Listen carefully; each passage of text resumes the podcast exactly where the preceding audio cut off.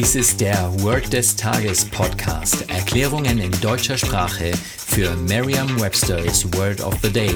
Eine Produktion der Language Mining Company. Mehr Informationen unter www.languageminingcompany.com-podcast.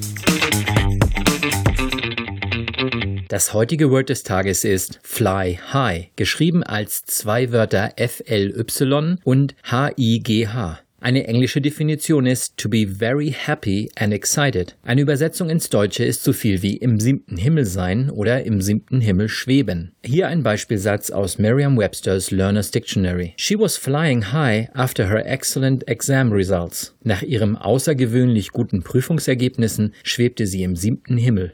Eine Möglichkeit, sich dieses Wort leicht zu merken, ist die Laute des Wortes mit bereits bekannten Wörtern aus dem Deutschen, dem Englischen oder einer anderen Sprache zu verbinden. Fly und High sind zwei englische Wörter, die jedem Anfänger geläufig sind.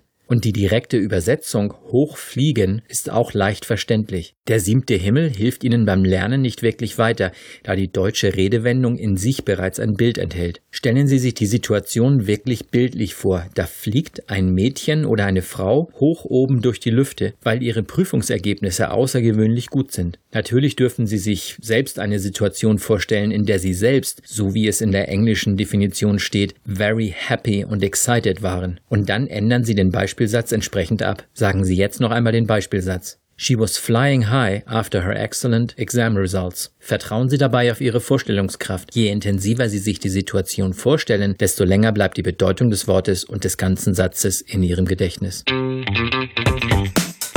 Das war Word des Tages mit Carsten Peters von der Language Mining Company. Mehr Informationen unter schrägstrich podcast.